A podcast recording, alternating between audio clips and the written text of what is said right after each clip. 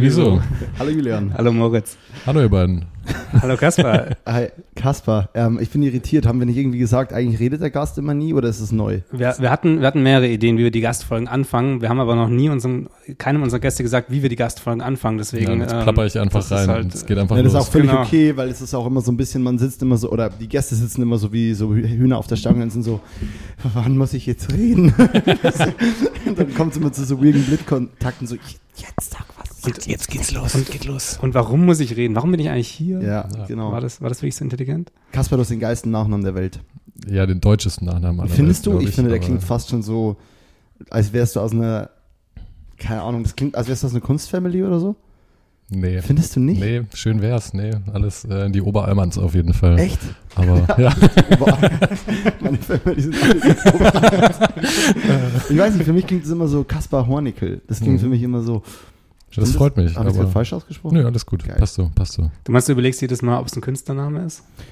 Ja, genau, genau. Für mich klingt der fast schon inszeniert.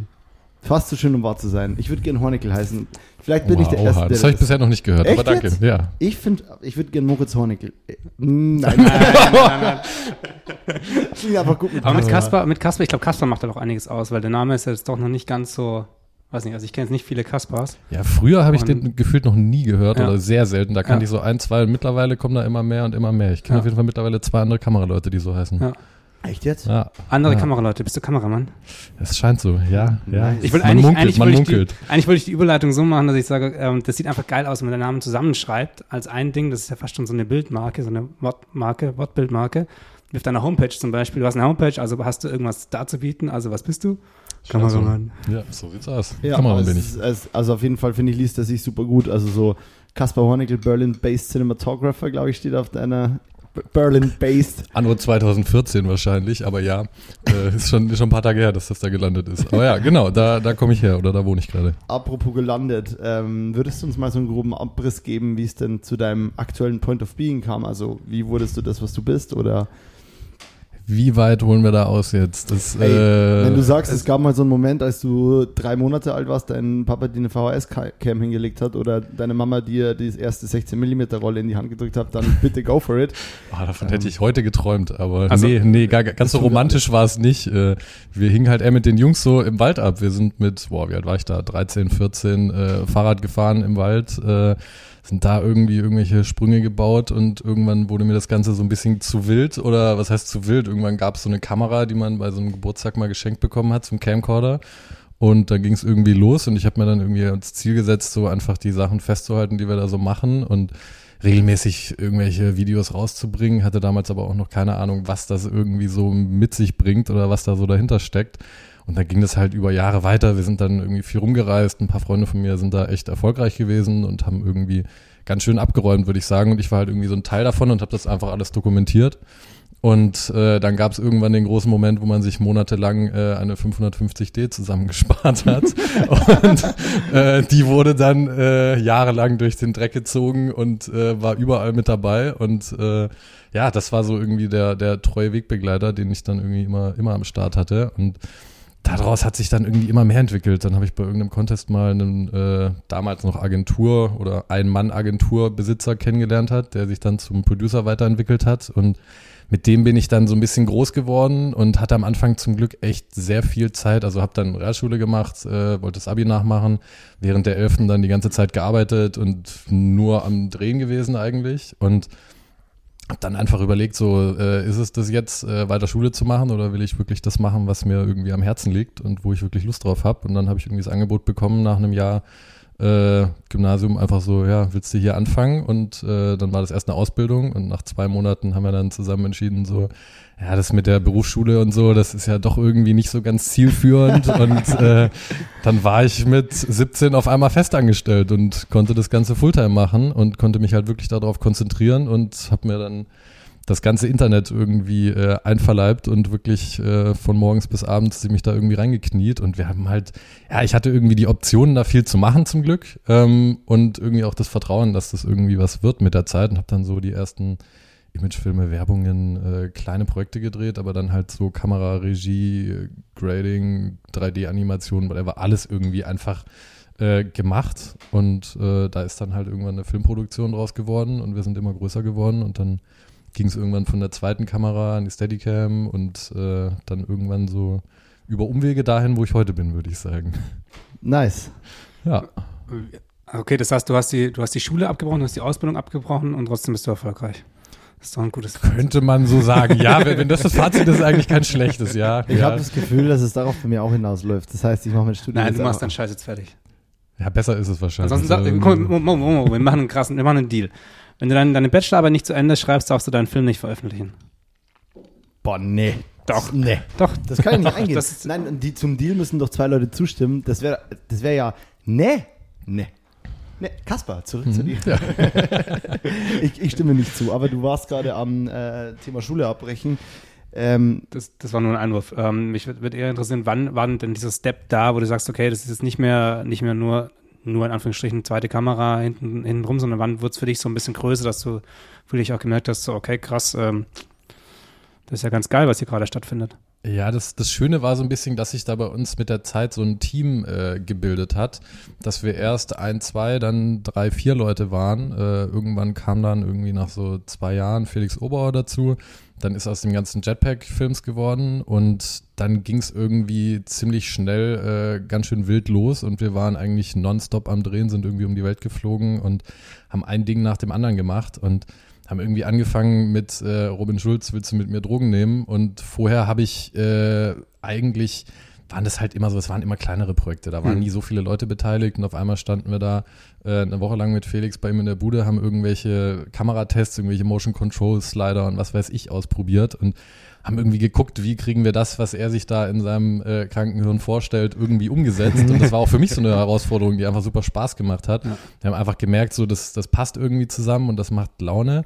Und dann war bei dem Dreh aber auch schnell klar, wir haben uns so viel vorgenommen, dass wir das niemals zusammen hinbekommen, dass äh, er Regie macht und ich Kamera oder wir beide an einem Set Kamera oder wie auch immer. Da gab es nicht den perfekten Plan. Und dann hatte ich auf einmal bei dem Dreh meine eigene Unit und war komplett auf mich alleine gestellt. Also die Idee war eigentlich, dass er Regie und erste Kamera macht und du hättest die zweite. ich und glaube, dass es, dass es so war. Ja, aber am Ende stand Ja. ich halt irgendwie selber da und musste Licht setzen. Ja. Und also ich habe noch nie so richtig Licht gesetzt. Bisher waren wir bei Available Light zur richtigen Uhrzeit irgendwo. so, klar hat man mal mit so Lampen rumgespielt, aber das war dann schon auf einmal eine andere Angelegenheit. Und ab dem Zeitpunkt war es dann so, dass, also aus diesem Dreh heraus, äh, der witzigerweise auch äh, kennengelernt haben wir uns da bei dem, äh, was, was waren das? 7 zu 1 von Deutschland, äh, WM war das Brasilien, doch ne? 2014? naja, das war Finale. 2016, Nee, 2014? nee, nee, Finale 2014. Ja, Äh, WM-Sieger, oder? Ja, Also genau, 7 zu genau, 1 gegen ja, genau. Ja. Und vor dem Drehtag, also vor dem eigentlichen Drehtag war das Finale, da ist Deutschland Weltmeister geworden. Mhm. Das heißt, auch das ganze Team war dementsprechend verstrahlt danach und es war, war auf jeden Fall ein wi- wilder, wilder Dreh. Aber danach hat sich dann eben so aus diesem Dreh heraus äh, diese Produktion dann gegründet, dass wir eben dann so, wir waren dann zu fünft, glaube ich, insgesamt.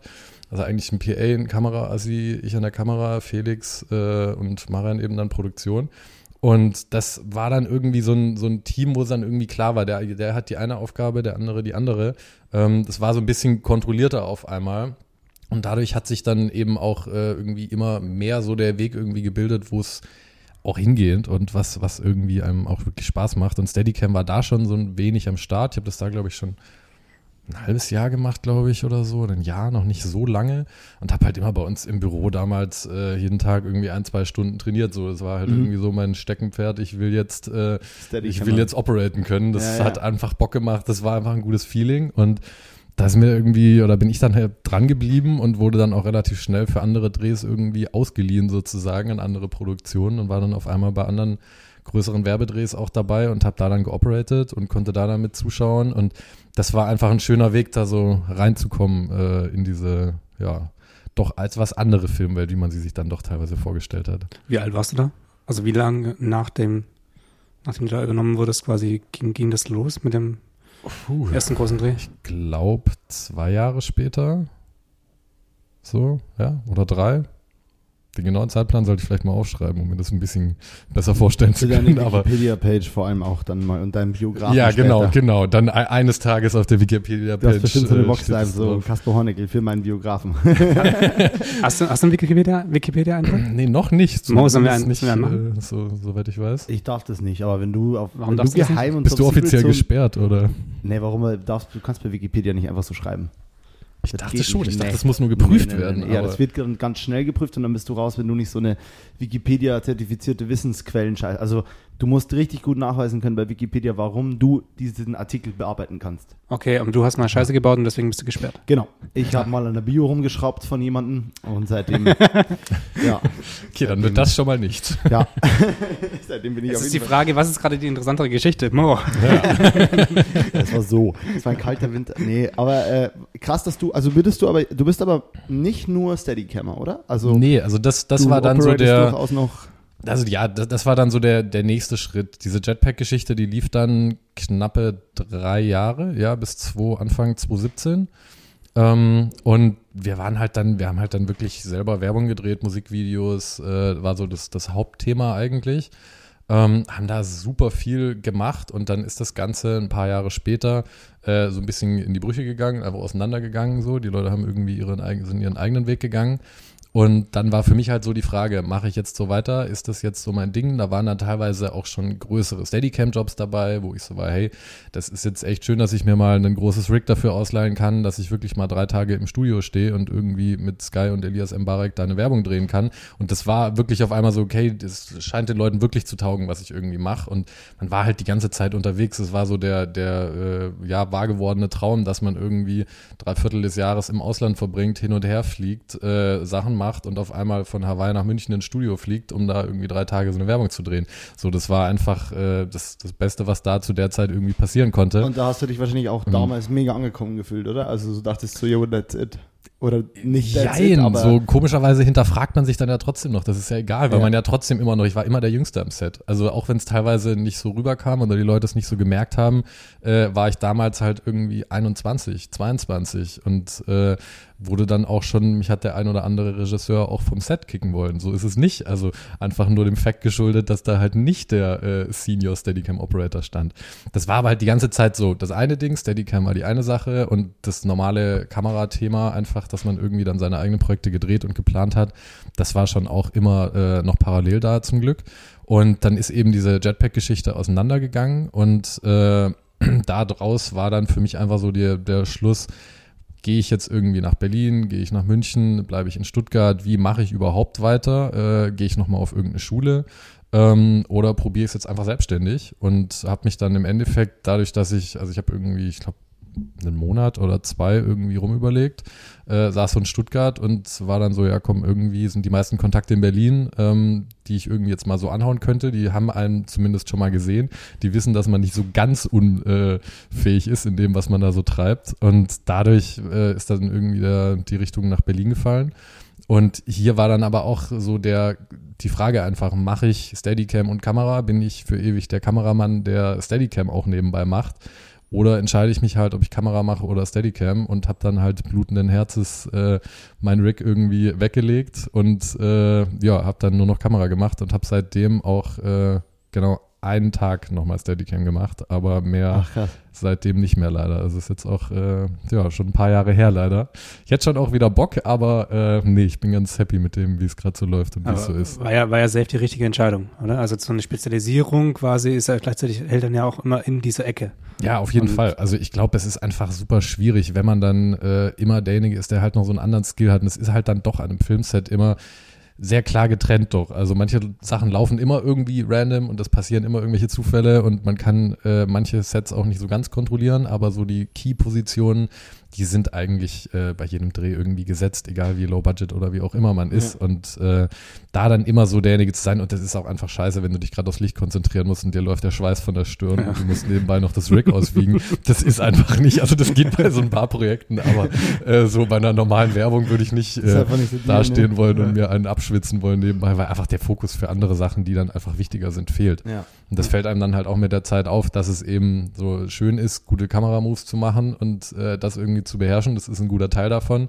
Aber das Licht zu setzen, das Ding aufzulösen und sich einfach inhaltlich wirklich den Kopf zu machen, ist das viel entscheidendere für ein Projekt. Und äh, am Ende sind die Projekte, die mir am liebsten sind heute, die, wo wir eigentlich äh, Lock Camera vom Stativ gemacht haben und kaum Kamerafahrten und das Ganze super ruhig ist. Das ist ja, so verändert sich das halt mit der Zeit irgendwie. Und Ja. damals war es eher so, äh, Hauptsache raus, rein, links, Ja, rechts, ja. schnelle Fahrt und viel Parallaxe so. aber das geht natürlich nicht immer. Ja, ja. Ich finde es aber gut, dass du das gerade beschreibst, auch so, dass man so ein bisschen wegkommt von diesem ganzen, äh, wa- was macht meinen Film aus? Na, auf jeden Fall mal, dass da gesteadycammed wurde oder auf jeden Fall, dass ein Kran am Start ist, sondern dass man mal merkt so, boah, was ist das für ein crazy Stativshot gerade, so, da ist nix, so, da ist einfach, da steht dieses Bild und es wirkt so bombastisch fett und man kriegt richtig Goosebumps, weil man sich denkt, weil man sich so richtig wie in so ein, wie ein Cinematograph einfach fühlt, wenn man das so anguckt und ist so, pff, Ja, man kann dadurch halt auch einfach viel klarere Sachen erzählen, finde ich. Ich weiß nicht, ob ihr Jacques Tati, Playtime kennt. Äh, das ist so für mich eins der Paradebeispiele dafür. Das ist aus den 70ern, glaube ich. krass, Äh, ich bin bei sowas bin ich immer eigentlich der Ansprechpartner, aber ich kenn's nicht. Einer meiner Lieblingsfilme. Musst du dir auf jeden Okay. Fall mal, Playtime. mal ja, ja, das Zieh macht einfach Spaß. Das sind einfach fast nur Totalen. Das ist einfach super weite Bilder und da passieren random Sachen im Hintergrund. Du hörst die Sounds aber und du bist so, du guckst im Bild rum und es ist einfach, ja, es ist schön anzuschauen. Das macht Ja. echt Spaß. So. So Sachen begeistern einen halt mit der Zeit, weil das war ja auch dadurch, dass ich jetzt nicht den krassen Film-Background habe oder irgendwelche Filmmenschen bei mir in der Family Mhm. oder Freunde, das hat sich dann ja auch alles erst mit der Zeit ergeben, habe ich jetzt nicht das unendliche Filmrepertoire. Ähm, und das hat sich halt dann so mit der Zeit auch einfach entwickelt. Und da kommt man dann auch aus einer anderen Ecke, wo man dann irgendwie viel mehr an Bildern und anderen Einflüssen irgendwie sich orientiert und jetzt nicht äh, die 20 Beispiele aus den 90ern irgendwie immer parat hat. So. Das Ja, finde ich aber auch gar nicht so dramatisch. So, da arbeite ich äh, hart oder immer regelmäßig irgendwie dran, äh, weil es mich auch ja, macht ja auch einfach Spaß. Aber äh, ja, da kommt man dann doch aus einer bisschen anderen Ecke irgendwie. Äh, Wie, wie arbeitest du daran? Also hast du, hast du wirklich so Leute, deren Arbeiten du dir anschaust oder gehst du, gehst du quasi nochmal so durch Lange das Watchlists Film? auf jeden Fall, Ja. die, die nie enden. Ja. Äh, nee, äh, ich, man orientiert sich einfach an Leuten, die einem irgendwie gefallen, wo man Sachen sieht. Und natürlich kommt man auch mit der Zeit immer weiter und weiter in das Ganze, in die ganze Filmwelt rein und merkt dann, ach ja, hier ist der Juror, da gewinnt der einen Preis, da wird einem sowas empfohlen. Äh, dann gibt's irgendwie so Seiten wie Mubi und Co., wo halt dann auch mal wirklich Sachen äh, immer wieder veröffentlicht werden, wo man einfach, also es gibt ja diesen Newsletter, der auch ein bisschen penetrant ist, aber auch manchmal ganz geil, Ja. weil halt einfach nur drei Sätze zu dem Film da stehen und manchmal überzeugen die mich einfach. Ja. Ich habe Bock drauf und dann schaut man sich das so an und äh, ja, das gibt einem dann nochmal einen ganz anderen Input und ich bin meistens auch einfach super positiv überrascht, muss ich sagen, äh, Ja. was dann doch auch einen Film, der 30, 40 Jahre alt äh, einem so bringen kann oder einem so auch Okay. gefällt. voll generell diese, also alles, was auf Mubi eigentlich so, ich nenne, ich sage eigentlich in dem Fall kuratiert, nicht gestreamt wird, weil man kriegt ja ein mega Gefühl für so einen Film, äh, allein schon, weil es dann irgendwie schriftliche Essays in dem Streamingdienst zu dem Film gibt, so. Ja, Und dann ja. hast du halt mal Bock und liest dir eineinhalb Seiten zu einem Film durch, der dich halt gerade mega begeistert hat. Oder weil Mubi halt dann exklusiv von irgendwelchen krassen Directern, die halt auch mal Bock haben, irgendwas nicht im Hollywood-Kosmos zu drehen. Also Jagos Lantimos zum Beispiel hat mal dieser Typ von The Killing of a Sacred Deer und von The Favorite, also mega übertrieben großer Director, hat da halt auch einen mega niceen 14 Minuten gemacht, den habe ich auch schon ja, mal den, hier. den Kurzfilm, ja. Ja, ja. der, ja, ich weiß leider den Namen nicht mehr, aber der ist irre. Also Ja, genau dieser gut. Typ von Call Me By Your Name hat irgendwie The Staggering Girl gemacht, auch ein super weirder Film, aber das sind halt auch Filme, die teilweise von so wenig leben und äh, ja, wo ich mir schon richtig viel Camera-Moves geklaut habe. Also einfach nur, weil ich diese Connection hatte, ich so, boah, das könnte man so richtig nice auflösen. Hast du geklaut? Stativshot. Nee, es gibt so einen Schwenk, so einen super weiten Schwenk vom Stativ, der über zwei so Hausecken gefilmt ist und Ja. der Shot, würde ich sagen, reiht sich, wenn du den im Kopf hast, nicht schön in den Cut ein. Also Ja. wenn man im Set vielleicht wäre, dann könnte man denken, okay, wir waren gerade irgendwie seitlich, sind irgendwie mitgelaufen, es war vielleicht eher so ein Halbporträt und dann denkt man in diesem ja doch sehr fancy, fast schon Wes Anderson, nur trotzdem sehr viel weiter als Wes Anderson, so super weit und dann in diesem Schwenk Ja. Äh, wo man sich eigentlich denkt, ah, ist zu stylized. Und aber weil man diesen einen Film, der das schon mal legitimiert hat, gesehen hat von so einem Gro Großmeister, sag ich mal, ist man dann noch so, nee, fuck it, das ist gut, wenn es die machen Ja, die- können, kann ich es auch machen. Die Frage ist, ob es dann deswegen funktioniert oder ob es einfach so funktioniert, wenn man die Referenz vorher nicht kennt. Ja. Genau, aber man, man hat so ein bisschen Die schon mal- Legitimation Ja, für einen selber, das überhaupt, ja. Ja. Also auch wenn man eigentlich anders ticken sollte und sagen so, fuck it, ich mache es einfach. Aber es ist ja trotzdem geil. Ich meine, von irgendwie, nothing is original, so you can steal from anywhere. Das ist ein Satz aus Manifesto. Aber das, das ist ja, aber dieses mit der Legitimation ist ja schon so ein Thema. Also vor, vor witzig mit dem Stativ, vor ein paar Jahren ähm, bin ich regelmäßig zu Jobs gefahren, habe kein Stativ mitgenommen. Ich habe gesagt, so, Alter, ich bin doch kein EB-Kameramann, ich drehe doch nicht vom Stativ so, oder von der Schulter. Ja. So, das sind zwei Sachen, die gab es halt nicht. In diesem Denken, äh, nee, das ist ja, was, ich will ja was Geileres machen. Und das ist halt einfach Bullshit. Aber wenn dieser, das ein, ihm einzuordnen und für einen selber zu legitimieren, warum man jetzt dieses Tool nutzt oder eben nicht nutzt oder was für eine Art von Shot man da mitnimmt, ich Ich glaube, weiß das nicht, ist wann schon. ich das letzte Mal eine Kameraliste geschrieben habe ohne ein Stativ drauf. Ja, Aber ja. das, äh, ja, ja, ja, Voll. ja. ja. Ja, Allein schon, dass es zum Kamerapreppen geil ist. So. Also, Ich ja, mag da gehört es dazu auf jeden Fall. Ich war auch immer krass gegen Schulter, Ja. bis ich mir von Children of Man, die, in, die Ingoing Scene, ist, äh, Ja. da sind ja viele One-Shots, sind das ja auch Oscar-Preisträger, der Typ von äh, The Revenant Hier, und so, und Inaritu, Birdman. der, Genau. Und äh, da gibt es diesen Intro-Shot, der super schön Handheld-Cam ist. Also man denkt Handheld vielleicht ein bisschen. Und ist halt einfach richtig gut geschultert. Ja. Mit Sucher und allem. Ja. Das ist eine richtig schöne. Du hast doch Zooms gehasst ohne Ende. ich Jetzt hab- drehst du ich hab jedes jetzt Projekt auf jedes. Projekt mit Zooms, mit, mit, immer, wo ich sage, Zooms Beste, scheiß auf Dolly, Zooms. Ja, ähm, Aber nee, und da habe ich auch, seitdem bin ich wieder voll der, wurde ich wieder voll der Shoulder-Fan und bin so, ich bin halt auch nicht super groß, so, deswegen passt es bei mir. Ich habe halt, ich kenne Kameraleute, die sind halt saugroß. Bei denen läuft es dann, wenn die eine Person verfolgen, eigentlich eher auf dieses so knapp vor Brust halten raus. Aber bei mir, ich mache mich halt ein bisschen kleiner und dann ist es immer irgendwie eine gute Eyeliner. Da freue ich mich ja echt drüber, mal Steadicam gemacht zu haben, weil der Schritt, der macht auf jeden Fall, oder einfach nur das Gehen, das macht schon einen Unterschied auf jeden Fall. Das merkt man manchen Leuten auch an, wie sie dann so hin und her wackeln. So manches kann ich mir da auch überhaupt nicht mehr angucken. Ja, Das ist schon Ja. nochmal eine andere Sache. Aber zum, zum Thema Handheld ist ja auch hier äh, Sound of Metal. Ich weiß nicht, ob ihr den gesehen habt. ich, der, ich will mir den, glaube ich, seit, seitdem er raus ist, will ich ihn mir angucken und ich komme gerade nicht dazu. do it. Ja, ja, gerade, gerade da, da sind so viele Handkamerashots dabei, wo man sich echt, die sind so schön kadriert und die sind so klar und die sind so gut geplant. Es macht einfach Spaß. Das ist echt, Fett. das ist schön. Aber catcht einen auch. Also ist schon auch nicht ganz ohne. Aber es, Ja, ja, aber ich, Sound ist of Metal tut auch, glaube ich, ein bisschen weh, auch von der Führung her. Das ist einfach, also im, im positiven Sinne so. Ja, Ja, also was ich voll. im Trailer zumindest gesehen habe. Ähm, als du in Berlin ankamst, Mhm. hast du lange gebraucht, um dich da wieder so ein bisschen irgendwie einzugrooven, so in die Stadt? Oder du hattest ja eh Kontakte, ging es dann gleich los quasi? Ja, es war die- schon ein war großer ja- also, Umschwung. So wie ich dich gerade Also- verstanden habe, war ja im Prinzip raus aus, der An aus, aus dem Angestellten-Dasein in die Selbstständigkeit und damit gleichzeitig auch der, der Schritt nach Genau, Berlin. genau. Also es war schon ein krasser Cut auf jeden Fall. War damals dann auch irgendwie so privat mit Freundin noch in Stuttgart, irgendwie nach Berlin hoch und generell einfach, äh, es war nicht, heute sind irgendwie gefühlt alle meine Leute von äh, Stuttgart hier hochgekommen und irgendwie ist der Freundeskreis doch äh, sehr nah wieder und das ergeben sich ja auch sehr viele Freundschaften so über die Jahre. Aber damals saß ich schon teilweise allein in Berlin und äh, wusste auch nicht so genau, klappt das jetzt? Die ersten Monate waren auf jeden Fall auch nicht easy. Also das war dann schon so, dass man irgendwie so ein paar äh, Nummern hatte, wo man irgendwie mal anklopfen konnte. Aber wie viel dann wirklich draus wird und ob man dann so mal zusammenarbeitet und, und das mal ausprobiert irgendwie und oder ob dann irgendwie auch mehr draus wird, das wusste ich auch nicht so genau. Also Ja. das war dann schon so das erste halbe, dreiviertel Jahr, würde ich sagen. Da ging es dann irgendwie los. Da waren dann zum Glück auch Projekte am Start, die echt Spaß gemacht haben. Und dann haben wir irgendwie Sido und Savas äh, im 400 Meter Umkreis von meiner Wohnung gedreht. Äh, Es war dann irgendwie so nach einem halben Jahr oder so, dass ich da war. Das war einfach irgendwie, zum Glück habe ich währenddessen die ganze Zeit auch Jobs dann schon gehabt. Und es war jetzt nicht nur abwarten und rumsitzen, sondern ich habe zum Glück echt relativ schnell irgendwie ein paar Jobs irgendwie so bekommen und drehen können. Und dadurch hat sich ganz gut angefühlt. Und ich habe mir am Anfang gesagt, ich bleibe ein Jahr in Berlin und danach schaue ich, wie es läuft. Und wenn es nicht gut ist, dann komme ich wieder zurück. Ähm, und nach dem Jahr war ich halt so, ja, also besser kann es eigentlich gerade irgendwie nicht sein. Ich bin noch nicht mal richtig angekommen gefühlt. Ich will auf jeden Fall hier bleiben. Und ja, so ist es seitdem auch geblieben. Also ich könnte mir gerade nicht vorstellen, irgendwie nochmal abzuhauen. Ja. Ähm, nee, das war eigentlich, ja, es war schon sehr viel Umschwung so, war sehr viel Veränderung, aber es hat äh, Spaß gemacht und war irgendwie auch die richtige Entscheidung zum Glück. Okay, Sprung, Sprung zu jetzt. Was, was sind so die Projekte, die du machst? Also so für die Leute, die dich nicht, die dich nicht kennen, was, äh, was ist so die Größe, was kann man sich da vorstellen? Also ich würde sagen, so die, die, ja, daily, Gerne Name daily- droppen. Sehr, sehr Ger gerne. gerne Name Gerne droppen. Name droppen. Okay. Ähm, nee. äh, nee, also was als letztes rausgekommen ist, war hier diese äh, DFB-VW-Geschichte, die auch bei der EM lief, äh, mit so ein paar Nationalspielern. Classy Autowerbung, würde ich eher mal sagen.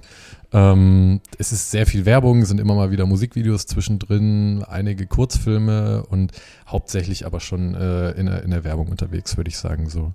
Ähm, was kann man beim Name-Dropping jetzt noch so hier, ich bin da ganz schlecht drin, mich, mich selber so anzupreisen. Das Haftbefehl.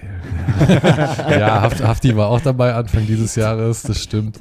Das stimmt. Äh, ja, nee, da waren so, so ein paar. Es ist immer so, ich weiß nicht, man nimmt immer so ganz andere Sachen von den Drehs auch mit. Und für mich sind die dann so, ich habe natürlich diese Stories so im Kopf, ähm, aber teilweise denkt man natürlich auch, hat man ganz andere Sachen äh, irgendwie im Kopf, wenn man so ein Projekt anfängt und ist so, okay, ja, Haftbefehl, wow, geht mega ab, voll Bock. Ähm, und dann geht aber teilweise doch so viel schief, dass man zwischendurch so ist, what the fuck, was machen wir denn hier eigentlich? Das ist auch egal, wie groß die Produktionsgröße ist. Wirklich, das ist, ich dachte auch früher immer, äh, Geld regelt dann sowas irgendwie. Oder äh, wenn die Projekte irgendwann groß genug sind, dann läuft das alles von alleine, aber es ist einfach nicht so.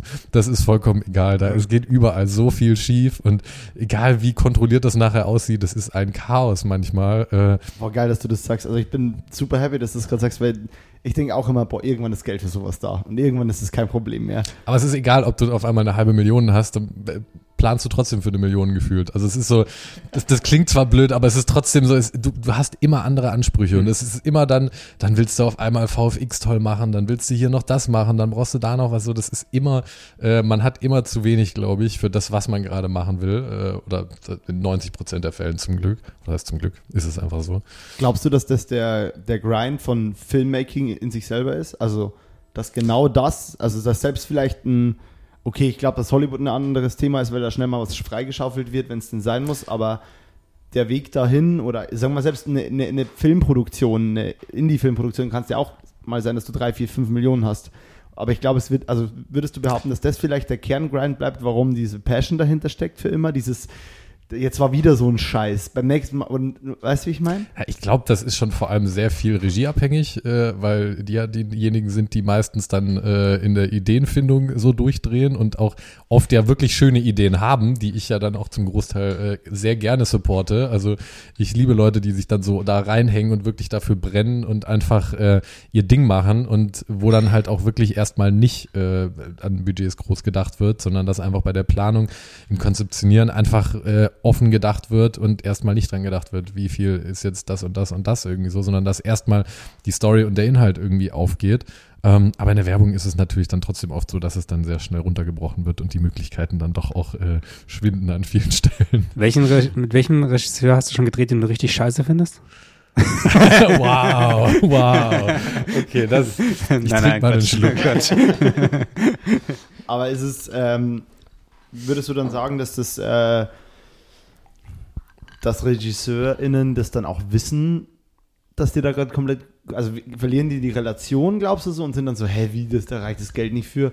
Oder behauptest du, dass sie dann, oder gibt es Leute, die vielleicht auch so, ja, okay, verstehe ich schon, dass das nicht klappt. So. Aber muss auf das nicht Fall, so sein? Auf jeden Fall, also es gibt beide Seiten, also ich kenne beide Seiten. Es gibt auf jeden Fall genügend Leute, die da sehr realistisch dran gehen und sehr schnell auch sehen, okay, gut, das geht jetzt einfach nicht, das machen wir nicht. Ähm, aber ich bin auch ein Fan davon, wenn man erstmal wirklich sich inhaltlich äh, einen Kopf macht und einfach ganz genau weiß, wie man was erzählen will. Und wenn dann bestimmte Dinge eben nicht funktionieren, weil man jetzt hier irgendwie kein Set bauen kann oder den Tag nicht nachts machen kann oder was weiß ich, das sind ja dann eher so die Klassiker, die immer mhm. irgendwie anfallen. Ähm, dann muss man halt da irgendwie andere Wege drumherum finden. Und manche Leute wollen es dann halt nicht einsehen und diskutieren da lange rum und zerbrechen sich den Kopf. Aber die meisten, muss man sagen, die das dann auch schon ein paar Jahre machen, die wissen schon auch damit umzugehen. Und da ist es dann irgendwie klar, dass man jetzt nicht komplett über den Rahmen äh, schlagen kann. Und dann muss man irgendwie auch so damit umgehen, was einem halt so gegeben und ermöglicht wird. Ja, voll. Ja. Das ist, man hört ja immer die Hollywood-Geschichten, wo so, früher war das ja noch so ein Ding. Heute werden ja Projekte ziemlich schnell gekickt. Beziehungsweise, ähm, Teilweise wird ja auch entschieden, wenn genug Material da ist, dass irgendein Cutter sagt, ja, da kann ich was draus schneiden, dann wird ja oft einfach dann so, ja, okay, ist jetzt durch, wir haben schon zu viel Geld ausgegeben und das ist es jetzt und so und es gibt halt die paar Szenen nicht mehr. Aber früher war das ja noch so, dass so manche Director, so auch Stanley Kubrick halt nach sieben Jahren Dreh dann mal einen Film veröffentlichen und ja, Studios ja. 18 Mal gesagt haben, ah, fuck off. So. Ja. ja, ja aber das, das Schöne finde ich irgendwie, dass es gefühlt in den letzten Jahren, bei mir zumindest, immer weniger äh, drehen, drehen, drehen und dann schneiden wir nachher was draus. So, das war am Anfang sehr, sehr viel. Äh, so ist es einfach passiert. So, man hat einfach komplette Performance-Takes immer gedreht. Das war gar nicht die Option, nur einen Part zu drehen. Ja, ja, ja. Ähm, es ist einfach generell so viel mutmäßige Sachen und so Geschichten, wo man dann einfach mal laufen lässt auch. Und das muss ich sagen, hat sich zum Glück in den letzten Jahren echt gebessert, dass man viel mehr auf den Punkt arbeitet und dann natürlich, wenn man irgendwie auf einem Format dreht, was dann auch ein bisschen Geld kostet, auch äh, sowieso weniger gedreht wird, aber auch generell so vom Ansatz her, die Leute zum Glück oder zumindest push ich auch immer sehr dahin, dass man halt ganz genau weiß, so welche Ebene haben wir in welchem Part des Songs, was machen wir. In der Werbung, ist es ja sowieso dann, sind es ja einfach kleinere, kleinere Parts, da ist es irgendwie auch nochmal sehr viel konzentrierter, aber ich finde trotzdem, dass sich das so Gefühl, für mein Gefühl zumindest, schon deutlich gebessert hat, äh, finde ich, was da dann auch irgendwie von, von Regieseite äh, passiert und wie gut dann auch geplant wird oft. Aber einfach, weil du mit anderen Leuten arbeitest, die sich halt besser auskennen, die auch mehr auch, aber auch weil die Leute, die mit denen ich irgendwie schon seit vielen Jahren arbeite, sich da äh, verändern oder auch genau, weil die Erfahrung einfach da ist. Genau, in, genau, äh, ja, ja, ja, Und es fällt einem ja auch selber schnell auf. Also ich bin dann ja selber auch in der Planung so irgendwie wir wissen hier noch nicht so genau, was in der Szene passiert. Lass da doch mal mit dem Detail drüber sprechen. Lass es einfach vorher kurz durchfotografieren, auflösen, wie auch immer. Einfach sich vorher visualisieren und einfach bewusst werden, brauchen wir das hier gerade wirklich? Äh, oder ist es einfacher, das Ganze einzukürzen und irgendwie eine Einstellung hier und eine da zu machen und fertig? Würdest du, also ich habe, ich bin dann zu einem Wendepunkt. Mhm. Ich shoote ja viel Musikvideos irgendwie und ich kenne diese, wir machen mindestens 30 Takes-Kiste ähm, komme aber immer mehr dahin zu diesem, nee, ich will ja da nur da das sehen, also warum sollen wir noch was anderes mitdrehen? Einfach weil der Dreh auch entspannter wird. Gerade wenn man dann so ein Thema aufzieht, mal wie, wir shooten vielleicht mal was analog, dann gibt es halt keinen, wir machen den dreieinhalb Minuten Song 30 Mal, weil dann ist auch das Stock weg so. Genau, genau. Ähm, und deswegen ist es ja ein mega geiler Ansatz. Ähm, auf der anderen Seite, diese Planung im Vorhinein braucht halt auch schon ein Budget. Ne? Also. Ja, vor, vor allem Zeit und Wille, finde ich. Schon, aber ähm, wenn man zum Beispiel, jetzt talking about my situation so, wenn Musikvideos eh schon super low budget sind, ich mache ja nichts für große KünstlerInnen aktuell oder, oder wenig oder schnupper vielleicht gerade ein bisschen hin. Und ähm, gerade da ist es halt so, okay, ich kann mich jetzt nicht drei Tage damit auseinandersetzen, weil ich muss so viele Sachen fertig cutten und so viele Sachen erledigen. Aber auf der anderen Seite sitze ich bei so einem Monsterprojekt am Ende halt im Cut und denke mir, welcher Idiot, also mein Stuff, welcher Idiot hat denn das gedreht? Ich habe den höchsten Stress gerade im Cut. Ich mhm. schmeiße ja irre viel gutes Material gerade weg, das wir halt auch nie drehen hätten müssen. So. Und deswegen, ja, es. Also ich glaube, die Planung, also die Planung, da, da gewinnst du immer finde ich. Also natürlich. im Edit, am Dreh, also wenn du vernünftig planst. Ja, es passiert natürlich trotzdem immer wieder, dass ja. man auch einfach nicht weiß, was da so passiert. Ja. Äh, das gibt schon auch. Also es gibt ja auch andere, wenn wir mal beim Thema Musikvideo bleiben, äh, so, so Leute wie den lieben UFO, ähm, der ein super lieber ist, äh, teilweise aber absolut chaotisch. Äh, da dreht man dann halt einfach mal, da kriegt man dann halt mal an einem Mittwochmittag den Call äh, Mittwochabend muss das Kamerapaket fertig sein, Donnerstagmorgen geht's los und Freitagmorgen sitzt man in Istanbul. Ähm, und dann werden da auch die Locations und Co. Äh, on the go, die sind zwar vorher schon mal angefragt ja. und da hat man schon ja. vielleicht mal einen Kontakt, aber wirklich abgecheckt ist da dann auch nix. ähm, und das sind dann halt auch so Sachen, wo man dann auch, da überlegt man sich dann schon, okay, gut, wir haben jetzt hier irgendwie fünf, sechs Rollen dabei und äh, wir lassen jetzt hier mal nur den vorderen Teil, da den hinteren Teil durchlaufen und so Geschichten. Da muss man sich das schon aussuchen, aber ansonsten ist man auch eher einfach dadurch, dass man den Call einfach erst drei Tage vorher bekommen hat, äh, ist man dann einfach so da drin und äh, nimmt halt irgendwie das mit, was sich gerade richtig anfühlt. Ja. Was ja dann aber auch gut ist, wenn man das halt einfach schon äh, einige Male vorher gemacht hat und einfach ein Gefühl dafür hat. So, dann ja, funktioniert voll. das auch irgendwie.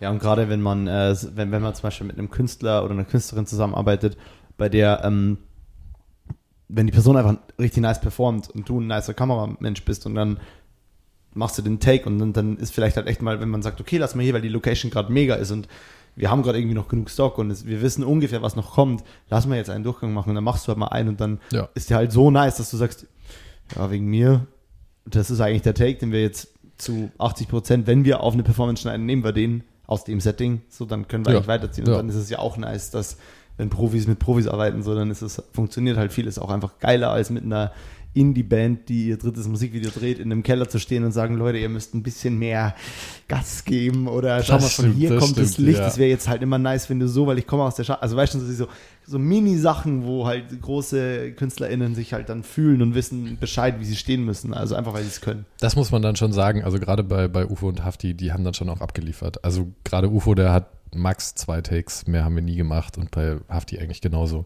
Da war auch nicht für mehr Luft, aber trotzdem äh, war das einfach so, die Performance war einfach so, Mhm. Genau so, wie sie es wollten und das hat dann auch gepasst. Da gab es jetzt nicht mehr groß äh, Anpassungen. Aber die sind ja jetzt natürlich auch beide nicht welche, die es seit gestern machen. Das stimmt schon. True. Das äh, glaube ich, dass das bei anderen, das habe ich auch selber erlebt, dass man dann äh, nach dem zehnten Take wird es halt aber auch nicht mehr besser. Das ist Nee. halt auch dann bei kleineren Bands so, wenn das dann irgendwie, äh, wenn der zweite, dritte nicht passt, dann wird es meistens danach eher äh, Kampf irgendwie und dann sollte man sich wahrscheinlich eher Schnittbilder holen, als wirklich eine richtige Performance. nice. Ich gehe jetzt doch mal auf das 50er und mache eher close Sachen. Ja, ja, mach dir ruhig noch einen, mach dir ruhig noch Mach, einen. mach, noch- mach, mach doch noch einen Durchgang. Ich pick mir ein paar Sachen raus. Nice. Ähm, ich hatte ähm, noch mal ein bisschen Zeit auf deiner Website auch verbracht. Es ist, ähm, es ist für mich immer, wir reden da häufig drüber, dieses Thema Alter. Jetzt sind wir beide der gleiche Jahrgang. Ähm, und das, was du machst, ist ja irre groß. Und ich brauche mich jetzt nicht mit dir vergleichen, weil äh, das Quatsch ist so. Aber ähm, realisierst du, wie krass die Sachen sind, die du machst? Ich kann sehr schlecht mit Komplimenten umgehen, auf jeden Fall. Ähm, aber wirklich realisieren, es ist natürlich mehr so ein Ding, dadurch, dass ich eigentlich seit ich, ich stehe seit zehn Jahren hinter der Kamera. Das ist irgendwie mein Leben geworden. Das äh, natürlich freue ich mich riesig über schöne Projekte, über neue Anfragen, über neue Leute, die man kennenlernt. Aber man lebt so in dieser Welt. Äh, und die Ziele, die man sich selber steckt, die steigen auch immer wieder mit jedem Tag eigentlich, mit irgendwelchen neuen Sachen, die man sieht. Und die Motivation ist irgendwie immer noch genauso da wie früher zum Glück. Und ja, ich, ich weiß nicht, natürlich freut man sich über manche Sachen, freut man sich natürlich ganz klar. Also äh, da realisiert man das schon. Aber so im Alltag ist es mehr dann der etwas normalere Umgang damit, würde ich sagen. Einfach weil es schon seit jetzt so viele Jahre her ist. Ja, ja. Wenn du sagst Ziele, hast du, hast du irgendwie Ziele im Sinne von andere Projekte, also würde ich dann doch mal einen, Spielfilm zu machen, irgendwie, weiß nicht, hast du mal eine Serie ähm, gedreht oder irgendwas in der Richtung? Gibt es da irgendwelche Sachen oder sagst du, eigentlich ist die Welt, in der du gerade unterwegs bist, schon das? Ich bin auf jeden passt. Fall happy in dem, was ich gerade mache so. Ähm, aber es sind natürlich auch immer wieder Punkte da, wo man oder wo ich mir generell auch einfach vornehme, andere Sachen äh, zu drehen oder einfach visuell andere Sachen auszuprobieren. Gerade, dass man dann äh, irgendwie einfach mal sagt, hey, es waren jetzt super viele farbige, bewegte, schnelle Sachen dabei und man will auch einfach irgendwie mal was super Simples, eigentlich am liebsten schwarz-weiß und keine Ahnung, einfach ganz, ganz runtergebrochen, nur auf einen Charakter, einfach super simpel erzählt. Ähm, ich erwische mich immer selber, dass ich äh, sehr, sehr viel Sympathie für, für solche Sachen oder solche Projekte habe, ähm, die dann aber leider auch nicht so oft äh, irgendwie um einen rum sind, weil die Welt, in der wir gerade leben, einfach auch nicht dafür gemacht ist, dass man sich zehn Minuten ein Standbild von jemand, der in den Spiegel guckt, anschaut. Ja. So, das ist halt, hat auch seine Berechtigung, so ist alles okay, aber nee, ich will äh, langfristig, habe ich schon Lust auf Spielfilm und Langfilm, äh, so in die Richtung zu gehen. Ähm, habe auch irgendwie ein paar Kurzfilme gemacht, aber es ist bisher jetzt nicht so, dass ich sage, so dass äh, hier jetzt raus damit, das ist so das Aushängeschild, weil das ist ja dann auch wieder das Problem, dass so mit der Zeit dann auch so ein paar Leute drauf gucken und wenn man dann was veröffentlicht, dann äh, ist halt das das Projekt, Ja, was man ja. gemacht hat und dann äh, wird man auch so ein bisschen in der Kategorie eingestuft. Das ist ja auch in der Werbung so ein bisschen das Problem, sage ich mal. Das heißt Problem. Man, man wird einfach so für die letzten Arbeiten, die man gemacht hat, wird man da äh, hergenommen und äh, ja, das, das ist einfach so, das ist ja auch irgendwie verständlich. Ähm, aber ja, so mit der Zeit soll sich das schon irgendwie weiterentwickeln. Aber ich mache mir da auch selber keinen riesen Stress jetzt, weil es ist irgendwie viel passiert in den Jahren. Ich bin auch super happy damit und ich will da auch dabei bleiben auf jeden Fall. Aber wenn ich äh, mit 30 meinen ersten Langfilm drehe, dann bin ich damit auch super glücklich. Und wenn es erst mit 35 ist, dann soll das so sein. Ähm, soll schneller gehen eigentlich, aber nee, so, so übertrieben äh, stressen, weil es liegt ja, es liegt nicht so ganz in meiner Hand. Also weil selber schreiben ist nicht mein Ding. Da gibt es einfach Leute, die können das deutlich besser.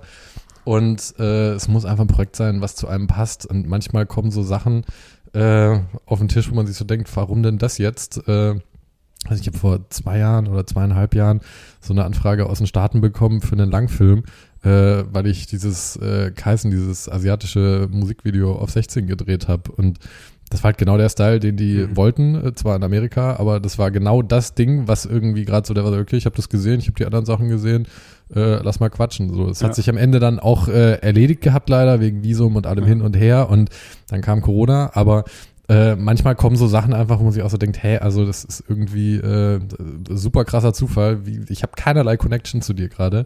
Ähm, aber vielleicht funktioniert irgendwie sowas auch mal. Oder es sind dann halt eher die Leute, mit denen man seit Jahren zu tun hat. Ich weiß es nicht, da muss man einfach mal schauen. Ja, Ja, oder beides. Also absolut. langfristig ist es wahrscheinlich, man kann es eh nie, glaube ich, runterbrechen. Also es kommen die lustigsten Sachen zustande und manchmal ist so dieses völlig offensichtliche, wo dann auf einmal, ach ja, krass, stimmt, das, das wäre auch eine Option. Und dann ist es auch, also äh, völlig klar, warum hat man, warum ist man darauf nicht schon vor zehn Jahren gekommen, so ungefähr, Ja, dass das ja auch ja. funktionieren könnte. Also so, genau, ich glaube, es ist ein Mischmasch und da ist wahrscheinlich auch die Kunst, sich vor keinen dieser Wege in irgendeiner Weise zu verschließen, weil man sonst irgendwie schnell zumacht.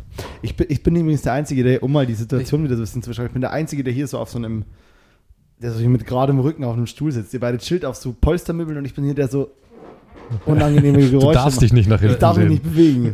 Möchtest du ähm, Schlappen haben, weil du hast deine, Der, deine die Frage kommt Füße hart zu spät Boden. und nein, danke, jetzt nicht mehr. Die Erkältung habe ich schon. Spür sie schon. Oder du kommst rüber auf die Couch, wenn es Corona-konform ist. Ey, ähm, nein. Das mache ich vielleicht jetzt echt mal. Hallo. So, Moritz ist wieder entspannter. Aber jetzt fühle ich mich so, als würde ich mit Kasper interviewt werden. Ja.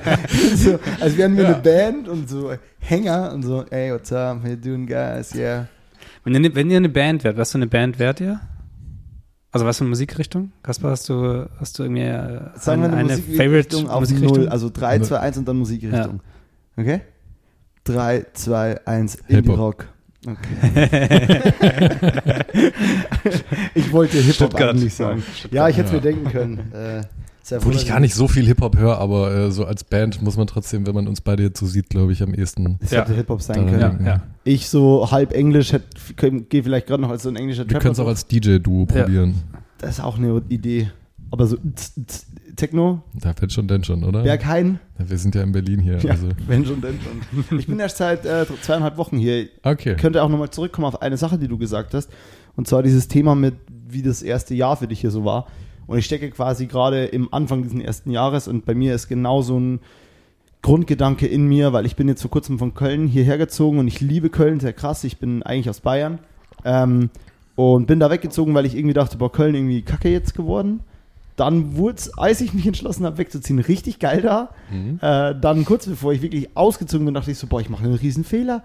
Und jetzt, wo ich hier bin, gefällt es mir natürlich total gut, aber ich habe auch so in mir so eine, ich check das jetzt mal aus ein Jahr. Ja. So, es gibt so eine in mir drin, so einen Cut, ähm, und ich, äh, den ich, an den ich auch gar nicht so krass denken möchte, aber hast du irgendwie, bist du wirklich zu Leuten hingegangen und hast gemeint, ey, ich bin's Kasper Hornickel, ich habe mal hier schon krass gesteadycampt, jetzt mache ich selbstständiger DOP, also Pretty much, ja. Ja, würde ich sagen. Das Witzige ist, äh, um an Köln anzuschließen, äh, ich kenne Köln gefühlt seit dem Jahr.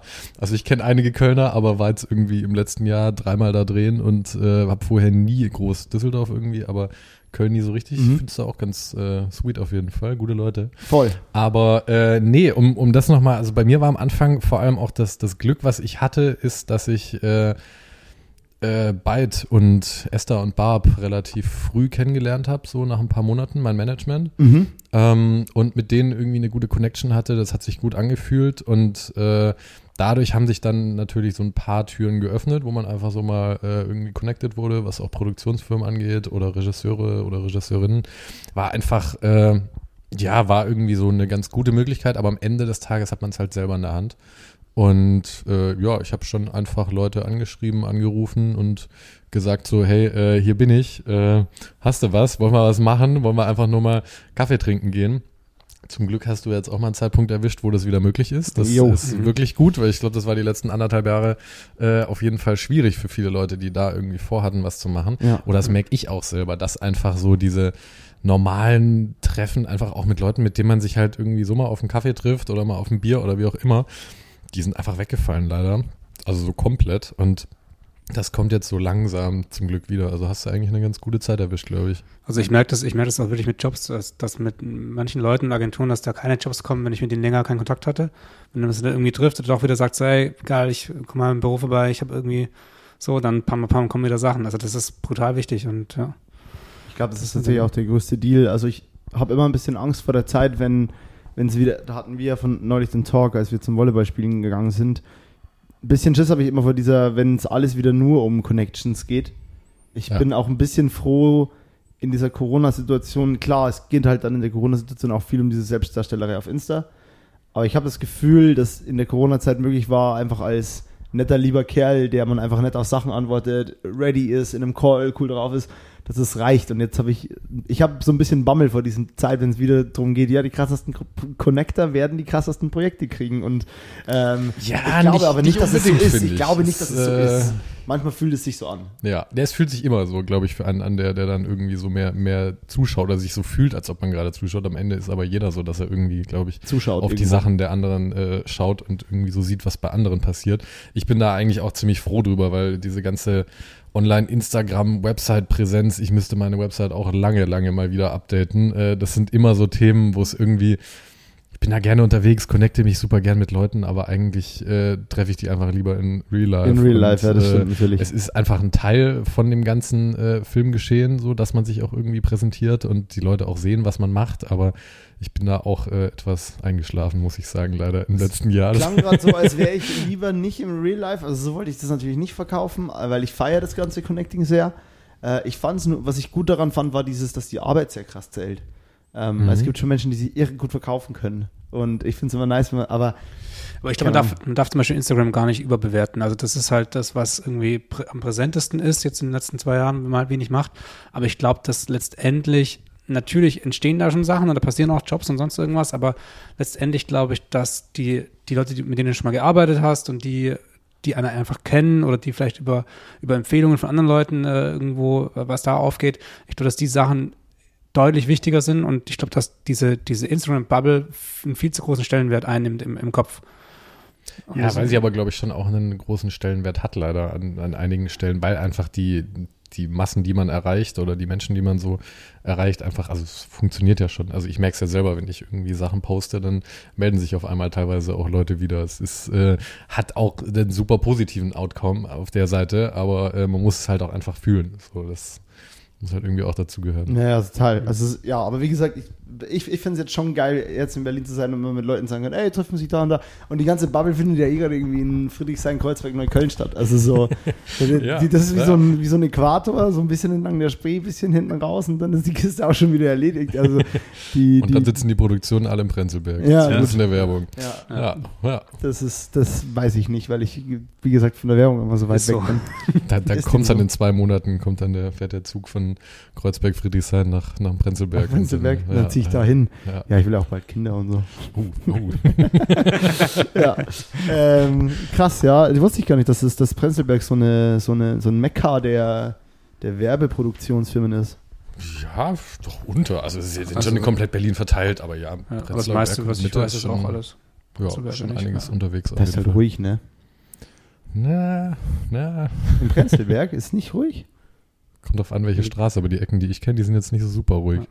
Aber ja, in Neukölln ist mehr los auf Wo, wo lebst du denn? Ja, in Neukölln natürlich. Ah, geil. Aber auch jetzt erst seit anderthalb Jahren. Vorher war ich mitten am Girlie, Ah, nice. direkt, direkt da. Äh, Das war der, der Hardcore-Berlin-Start auf jeden Fall. Ich kannte die Wohnung am Anfang nicht mal. Ich habe abends irgendwie mit so zwei Dudes geskypt über einen Kumpel, über einen Kamera-Assi, den ich eigentlich gar nicht kannte, wie sich mir festgestellt hat. Ähm, habe ich mit denen geskypt, habe ich gut mit denen verstanden. Die sind einmal mit dem Laptop im Dunkeln durch die Wohnung gelaufen. Ich habe gesagt, komm, ich ziehe da jetzt mal ein. Und dann war ich drei Jahre da äh, mitten am Girlie, weil die Ecke einfach super nice war und Ja. es auch schön war, irgendwie Ja. dann abends äh, nur noch nach Hause zu torkeln. Das war auf jeden Fall eine, Mega. war, war ein gu guter Start so. Ja, Okay. ja. An welcher Ähm, Ecke bist du jetzt gelandet? Friedrichshain. Ja. Also wir beide, Julian und ich, leben gerade fünf Minuten Fußweg auseinander. Was Das ist gut. nice für die Spontanität ist. Wir haben immer ein bisschen Schiss, dass jetzt im Podcast irgendwie ein. Äh, vorher war es schon, ich bringe den Einfluss aus Köln mit, äh, Julian bringt diesen Berliner Vibe mit. Ich finde es gut, dass du beim Schlürfen gerade nochmal so kurz ans Mikro bist. Ja, natürlich. Wir haben viele ASMR-Fans. Oh, oh. Ja, ganz viele.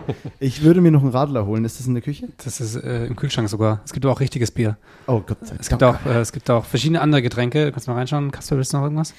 War der jetzt schon mit Schuss eigentlich? Oder? Der, der war schon mit Schuss. Ich habe mal ein bisschen weniger reingemacht, als, äh, als angegeben ja, das ist doch wurde. gut. Aber sollen wir nochmal. Der hat gut geschmeckt, ja. Ich würde schon auch nochmal einen nehmen, auf jeden Fall.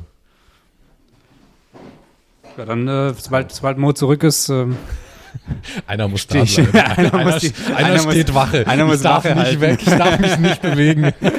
Und ihr glaubt, unsere Gäste machen das freiwillig. ähm, ja, gibt es noch mal eine Runde Moskau Mule oder wie? Ja, ich würde gleich nochmal ähm, nachlegen. Ähm, ich habe noch ein bisschen so eine Frage zu deinem, zu deinem Workflow. Also die, bei den meisten Produktionen, also die, deine Produktionen sind ja alle so groß, dass du, du hast deine, du hast deine Assis, du hast dein, dein, dein, deine Teams um, um dich rum, deine Menschen um dich rum, die organisieren den Stuff, die bauen dir deine Kamera zusammen, pum, pam. Hast du, Im Normalfall, ja. im Normalfall, Ja.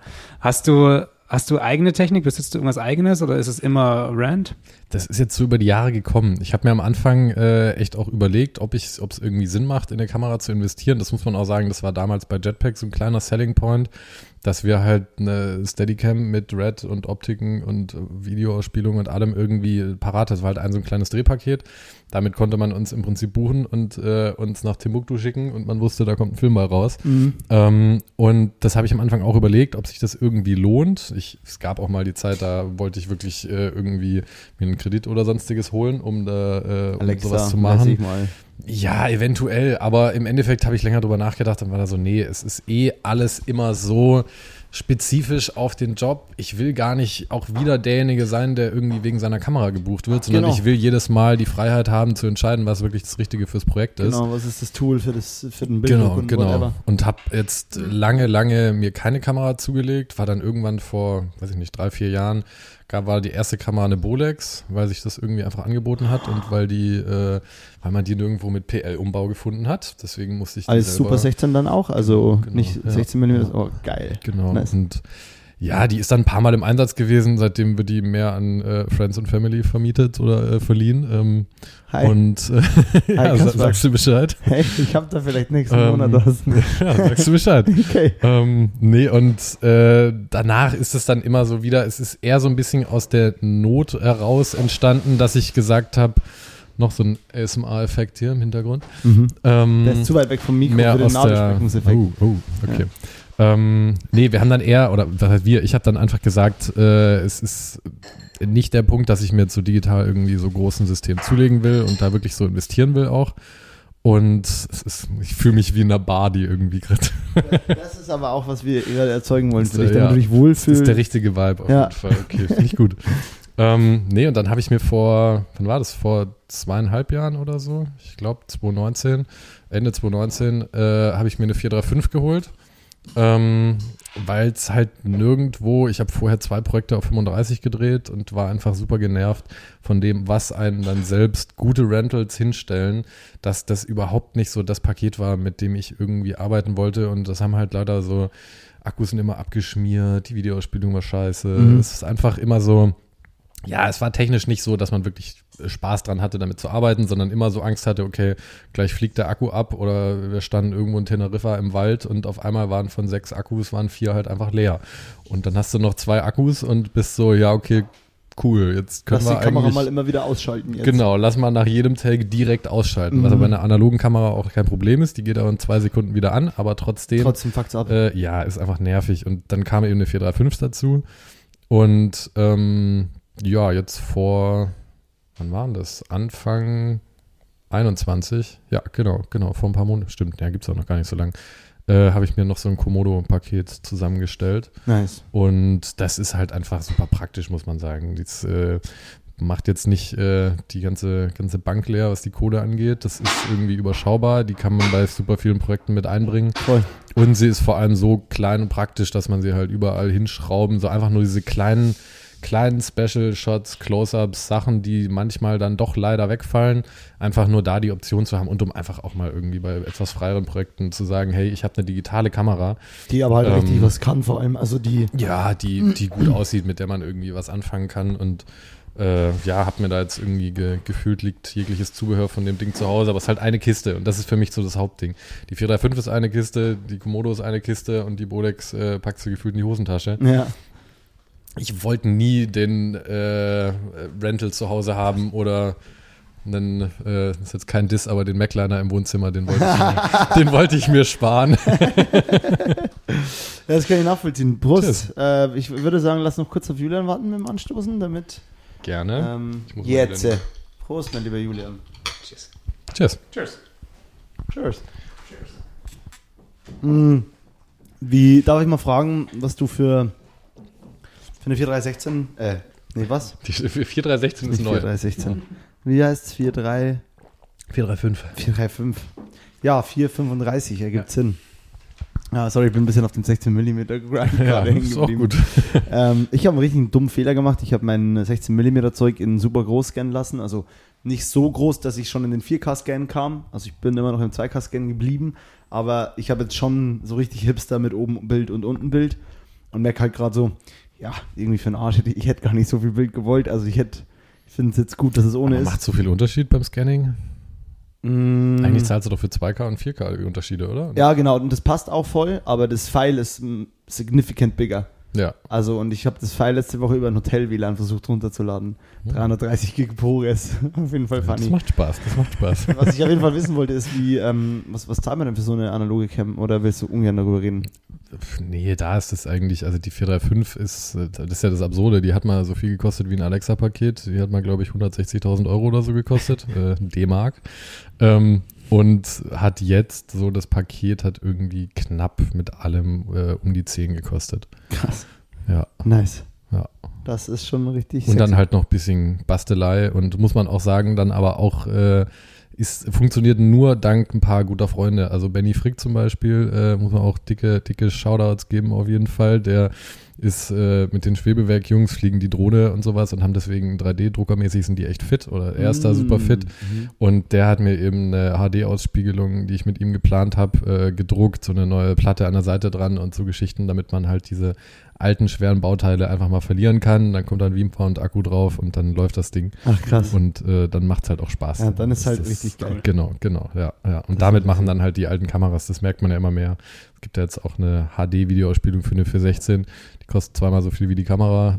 Äh, Die habe ich gebucht halt äh, für Italien. ja, Weil Ja. mir, also weil, wenn du halt keinen Fokuspuller-Menschen hast, der irgendwie richtig, richtig sick weiß, was Abstände bedeuten aus dem Kopf, dann äh, brauchst du irgendein Bild, das dir eine Schärfe gibt. Und Ja. äh, das Ding ist wirklich, das ist einfach teurer als die, das ist teurer als die Kamera gewesen on Set. ja, aber stark, dass es fürs erste Projekt dabei hat. Das war schon, Es, es war, der, ich glaube, der einzige Weg, wie, was, wie wir irgendwie vernünftig eine Beurteilung hatten, ob was scharf wird. Also, ja.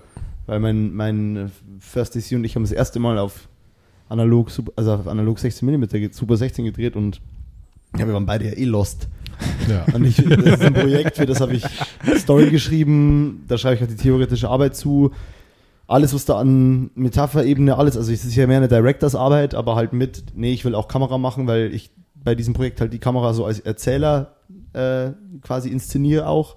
Es gibt auch Shots, wo, ah, das will ich noch nicht sagen, egal. Auf jeden Fall. das ähm, schauen wir uns dann an. das seht ihr dann. Auf jeden Fall ist es halt trotzdem so, dass man dann, äh, und ich sage, ja, ich will das irgendwie auf 16 mm machen und trotzdem habe ich jeden, jedes Magazin beladen in 40 Grad Italien mit zwei Händen in einem Dunkelsack ähm, und dann beim Film äh, aus dem Magazin rausnehmen und wieder eintüten.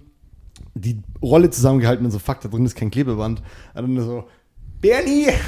dann musste Bernie den Dunkelsack aufmachen. Ich habe die Filmdose fest zusammengedrückt, rausgeholt und er hat immer das Tape rum und Ja, ich so, oh, ja. geil. Und hey, es ist alles äh, on fleek belichtet und äh, der Scanner-Typ von äh, Cinegrill meinte zu mir, ich habe Werbung gesehen, die ist beschissener belichtet als das. Und ich meinte Ja. so, geil. Ja, sehr gut, sehr gut. first time, sehr gut. Ja, das ist dann, finde ich, der, der schöne Relief irgendwie so, wenn man das dann mal gemacht hat. Und ich habe auch die Tests und so weiter und auch bei manchen Drehs habe ich auch selber geladen, weil ich dann so gemerkt habe, ach ja, der Bursche hat schon mal Fokus auf äh, irgendwie 35 gemacht, aber der kann halt nicht einladen. Der kann halt die Magazine nicht laden und dann saß ich da selber auf einmal. Und das ist dann am Anfang irgendwie ein bisschen komisch, aber ich finde, man gewöhnt sich sehr schnell dran und mittlerweile ist Ich das liebe auch das. alles. und wenn du äh, mal einen Loader brauchst, für 16 ist- auf jeden Fall und 35, wenn ich bei dir üben darf, easy. Ja, klar. Oh, das klar. Brodo oder fünf Rollen. Ja, genau, haben, ich habe zu Erik und Julian beim Volleyballspiel meinte ich so, ey, ich habe richtig Bock, ich bin jetzt Pro im Lohn und äh, er so, wie viele Magaz wie viele Filme hast du gemacht? Ich so, ja, fünf? Und er so, also, dann würde ich mich auf jeden Fall nicht Pro loadern. ich meine, Ambitionierter Pro auf jeden ja, Fall. ganz, aber ganz ehrlich, das ist, also so viel kann doch nicht bei schief gehen bei der 416.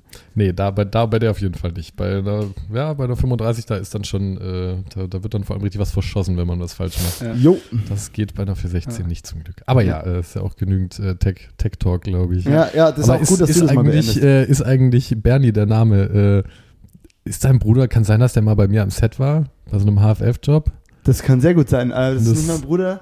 Wir sind, ist dann- wir haben rausgefunden letzte Woche auf Produktion, dass wir Vetter, nee, Neffen zweiten Grades sind. Ah, Äh, unsere Väter sind Cousins quasi. ah, ah, aber ja. der Nachname ist. Bernhard Schinn, ja. Also Ja. ist ein Riesenclan, die Family. Alles entweder Steinmetze oder Kaufleute. Okay, genau. Oder Fußballer, ähm, aber nicht Profi. Fußballer sind eigentlich alle. Fußballer. Welches Set war das denn? Das war ein HFF-Diplomfilm. Mit äh, Corby Dufter hat er Regie gemacht. Ah, ja? Und, äh, ja, genau, in München. Ja, geil. Ja, Bernie lebt noch in München. Also kennst du Bernie eigentlich ein bisschen auch und so? Ja, also der war, glaube ich, zwei, drei Tage bei uns als Beleuchter, glaube ich, dabei. Ich will jetzt nichts Falsches sagen, aber ich glaube Kann schon. gut sein, ja. dass er früher hat er das, glaube ich, auch mal hin und wieder gemacht und so. Das- Oder, oder beim Kamerateam, das war ein sehr wilder Dreh, weil wir im Dezember gedreht haben und das waren, glaube ich, Hab's doch mal erzählt. 14 oder 16 Drehtage. Es war halt wirklich so den Dezember durch und das war Hölle. Und mir war schon bewusst, dass es schwierig wird, Team zu organisieren, aber ich glaube, ich hatte fünf Oberbeleuchter auf dem Projekt und gefühlte zehn Kameraassistenten. Es war alles, äh, es war ganz schön wild auf jeden War Fall. alles dabei Alles quasi. durchgemischt und du hast Oh, einfach keine. Leute. Ich hatte irgendwann saß ich nachts im Hotel und habe so mehrere, die da vier Seiten von Oberbeleuchtern neben mir gehabt und einfach alle durchtelefoniert gehabt und ich hatte das Gefühl, ich habe jeden Oberbeleuchter in Deutschland angerufen und Oh. keiner hat Zeit. Krass. Das ist dann auch ein bisschen deprimierend. Ja, ja. Deswegen keine freien Projekte im Dezember. ähm, Da ist halt Weihnachten. ja. Kurz davor. ja. Ja, nee, aber krass. äh, Ich wusste nicht, dass ihr euch, äh, muss ich ihn mal fragen, aber genug des Klüngel-Talks. Wenn du einen Filmlauder brauchst. ja, ähm, aber mal um eine Sache gibt's, also wir haben ja so ein bisschen über den Ausblick gesprochen und auch mit Ding. Bis, ist es denn bei dir noch gar nicht, also wie viel von all dem, was passiert gerade, ist denn wirklich zum Beispiel Management-related und habt ihr in dem Management so einen Talk für dich ähm, im Sinne von, wo geht's hin oder ähm, also wir reden ja bei Management schon von so einer Reprä Reprä Repräsentanz, Repräsentanz, oder? Also genau, so, genau. Ja. Genau. Und ja. wie viel ist da, gibt es da für dich so eine Art Strategie? Gibt es da irgendwas, also oder für euch oder sagt ihr irgendwie, okay, was machen wir mit Kaspar Hornickel? Wie sieht es da aus? Also wie, wie wird darüber nachgedacht? Also natürlich setzt man sich irgendwie selber Ziele oder redet darüber, was man macht, in wo in welche Richtung es geht und was irgendwie gerade äh, so der, der Weg ist, äh, ob man gerade mit manchen Sachen happy ist oder nicht, oder ob man da was ändern will, ob man irgendwie äh, eine ganz andere Richtung will. Ähm, für mich gibt es jetzt aber nicht den äh, perfekt geschnürten Zeitplan, dass ich nächstes Jahr das mache, im übernächsten das und danach das kommt. Ich will mich da selber auch gar nicht so unter Druck setzen, weil es mir ehrlich gesagt einfach macht Spaß, so wie es läuft und ich will da weiter dranbleiben und die Motivation muss stimmen und natürlich kommen äh, immer unterschiedlich. So viele Jobs kommen einfach über einen selber. Also es ist einfach dann die eigene Person, die man irgendwie äh, vertritt, die man ist und wo man einfach dann, ja, man muss irgendwie mit den Leuten im Kontakt sein. Aber es ist, und dann kommen natürlich auch äh, einige Jobs dann so über die Agentur, wo man dann aber eher in so generellen Pitches irgendwie mal vorgeschlagen wird oder es dann einfach heißt so, hey, wir brauchen hier für den Job jemand und da wird man dann vorgeschlagen. Ähm, aber es ist jetzt nicht so, äh, weiß ich nicht, mit einer Strichliste, die wird jetzt abgehakt über die Jahre. Äh, da bin ich aber auch ganz froh drum, weil sich das Ganze ja irgendwie auch noch äh, human anfühlen muss und ich will das ja auch irgendwie noch ein bisschen länger machen und mich jetzt nicht, äh, weiß ich nicht, auf Hollywood 2025 gerade bewerben. Das ist ja irgendwie, ich weiß nicht, das fühlt sich auch irgendwie falsch an. Also, Ein rotes Date markiert im Kalender. Äh, ja, ja. Wie, ist die Arbeit grundsätzlich mit, mit einer äh, Repräsentanz? Ähm, also was, was sind deren Rollen? Was, wie, wie sieht da die Arbeit aus? Also viel ist auf jeden Fall so, dass das Daily Business, sage ich mal, wenn eine Anfrage ankommt, äh, dass man einfach checkt, hat man da überhaupt Zeit, äh, ist das irgendwie was, dann werden die Boards äh, angeschaut und irgendwie man kriegt da oft eine Einschätzung irgendwie mit. Ähm, die kennen natürlich auch viele äh, Produktionsfirmen einfach super lange und haben einfach auch ein Feeling, äh, ob das jetzt gerade passt, ob das was Gutes ist, ob man sich da irgendwie jetzt reinhängen sollte oder nicht. Oder geben einem manchmal auch so, hey ja, schau es dir mal an, aber vielleicht mal mit Vorsicht genießen. Äh, so, man kriegt einfach so ein bisschen eine Einschätzung äh, damit. Und dann ist einfach so, es sind aber auch mittlerweile super wichtige Sachen mit dabei. Also die Jobs sind natürlich genauso wichtig, aber äh, einfach so Geschichten auch mit Reisen zum Beispiel. So jetzt bei mir letztens der Fall, dass man innerhalb von eigentlich 24 Stunden abklären musste, ob man gerade vom einen Land ins andere übers nächste fliegen kann, um drei Jobs zu machen. Und am Ende hat sich herausgestellt, nein, du musst dich für einen entscheiden, weil du überall in Quarantäne musst. Und Mhm. normalerweise hätte man wahrscheinlich alle drei Dinge angenommen. Äh, und mittlerweile äh, fungiert äh, das Management dann aber auch teilweise so als halbe Reiseagentur ähm, und kennen sich da halt einfach super gut aus. Aber es ist äh, verrückt, dass sowas dann auch einfach mit der Zeit so da mit reinfällt. Und da bin ich aber auch super froh, jemand an der Hand zu haben, der einfach oder die vor allem genau wissen, äh, was wie läuft und einfach ganz genau äh, einfach einem dann sagen können nach ein paar Stunden so, hey, okay, äh, kannst du machen, kannst du nicht machen. Ähm, das ist, also da wäre ich ohne auf jeden Fall schon teilweise aufgeschmissen oder wird dann vielleicht auch irgendwo mal am Flughafen stehen und dann Ja. wird dann immer scheiße. Das war's dann jetzt mal. What's happening? Ja, ja. Ja, nee, aber das, das wollte ich vorhin eigentlich noch sagen, so mit dem, mit dem ganzen Thema nach Berlin. Äh, es war bei mir nämlich auch am Anfang noch so eine große Überlegung, ob ich mich nochmal an der AK in Ludwigsburg oder sonstigen Filmhochschulen bewerben soll, weil ich ja wirklich 21, 22 war und habe dann im Endeffekt aber mit Esther zusammen da auch rumüberlegt und dann auch äh, mit ihr zusammen entschieden, oder sie hat mir dann auch einfach so äh, gesagt, hey, äh, wenn du jetzt die drei, vier, fünf, manche machen sieben, acht Jahre draus äh, mit diversen Urlaubsjahren und Co. Ähm, wenn du die Zeit einfach am offenen Markt mitnimmst und einfach drehst, dann nimmst du da auf jeden Fall mehr Erfahrung mit und äh, praise the Lord, ich bin auf jeden Fall sehr froh, das gemacht Ja. zu haben. Geil. Also ich, ich bin immer auch neidisch natürlich auf Leute, die dann jahrelang auf einer Filmuni zusammen abhängen und dadurch ganz andere Kontakte noch knüpfen und Ja. da auch eine gute Zeit haben einfach. Also äh, gar nichts dagegen. Das ist auf jeden Fall auch ein guter Weg. Ähm, aber ich bin für meine Seite jetzt so super happy, dass ich damals dann auch jemand hatte, äh, der dann einfach gesagt hat oder mir einfach so auch irgendwie noch mal eine Einschätzung gegeben hat, wie es wirklich ist, weil selber wissen tut man das in dem Moment äh, ja einfach überhaupt nicht auch. Ja, absolut. Ähm, da ein, eine, eine andere Frage nochmal so, wie, wie oft, wie viel, also schneidest du noch? Nee, nicht, nicht wirklich. Aber es gab Also in deinem Leben auch diesen, ich gehe auf ein Projekt und schneide danach. Oder warst du wirklich immer, also hast du es irgendwie schon immer hinbekommen? dass Ja, du ja, so doch, DOP? doch, nee. Also wir haben, wir haben teilweise habe ich äh, mit Felix zusammen haben wir in Schichten geschnitten und ich habe den vorderen Teil selektiert, er den anderen äh, und er hat dann nachher den finalen Schnitt draus gemacht. Manchmal habe ich einen alternativen Cut gemacht oder es gab immer wieder, also ich habe am Anfang, ich würde sagen, die ersten, also eigentlich bis diese Jetpack-Zeit zu Ende war, äh, habe ich immer geschnitten, immer gegradet, war immer mit dabei. Irgendwann habe ich aber auch einfach gemerkt, so ich komme gerade selber an meine Grenzen. Also als wir Contra K äh, Erfolg ist kein Glück gedreht haben, haben wir irgendwann äh, in so einer Nacht- und Nebelaktion äh, Max Niemann eingeflogen aus Ludwigsburg nach Berlin, der dann irgendwie in einer Nacht dieses Ding gegradet hat, weil ich nicht drauf klargekommen bin. Ich habe es einfach nicht hinbekommen, weil das dann halt irgendwelche alten Anamorphoten waren, die alle irgendwelche Farbverschiebungen hatten.